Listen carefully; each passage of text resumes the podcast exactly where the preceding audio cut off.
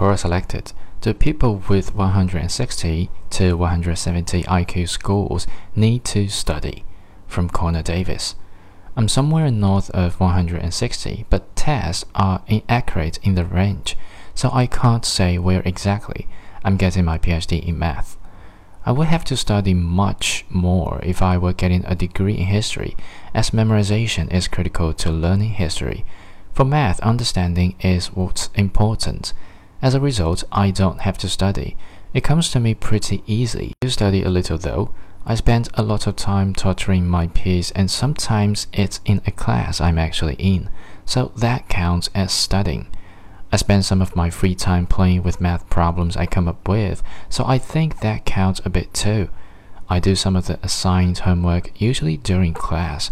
That counts as studying.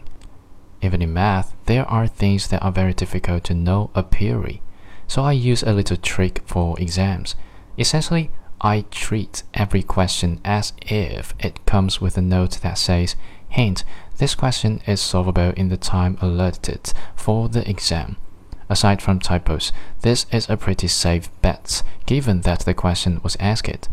If I'm not sure how to prove statement Q, it likely relies on a theorem I don't know. So I think of what would need to be true in order to prove Q within a reasonable amount of time. I come to several conjectures, statements, and determine which ones are true.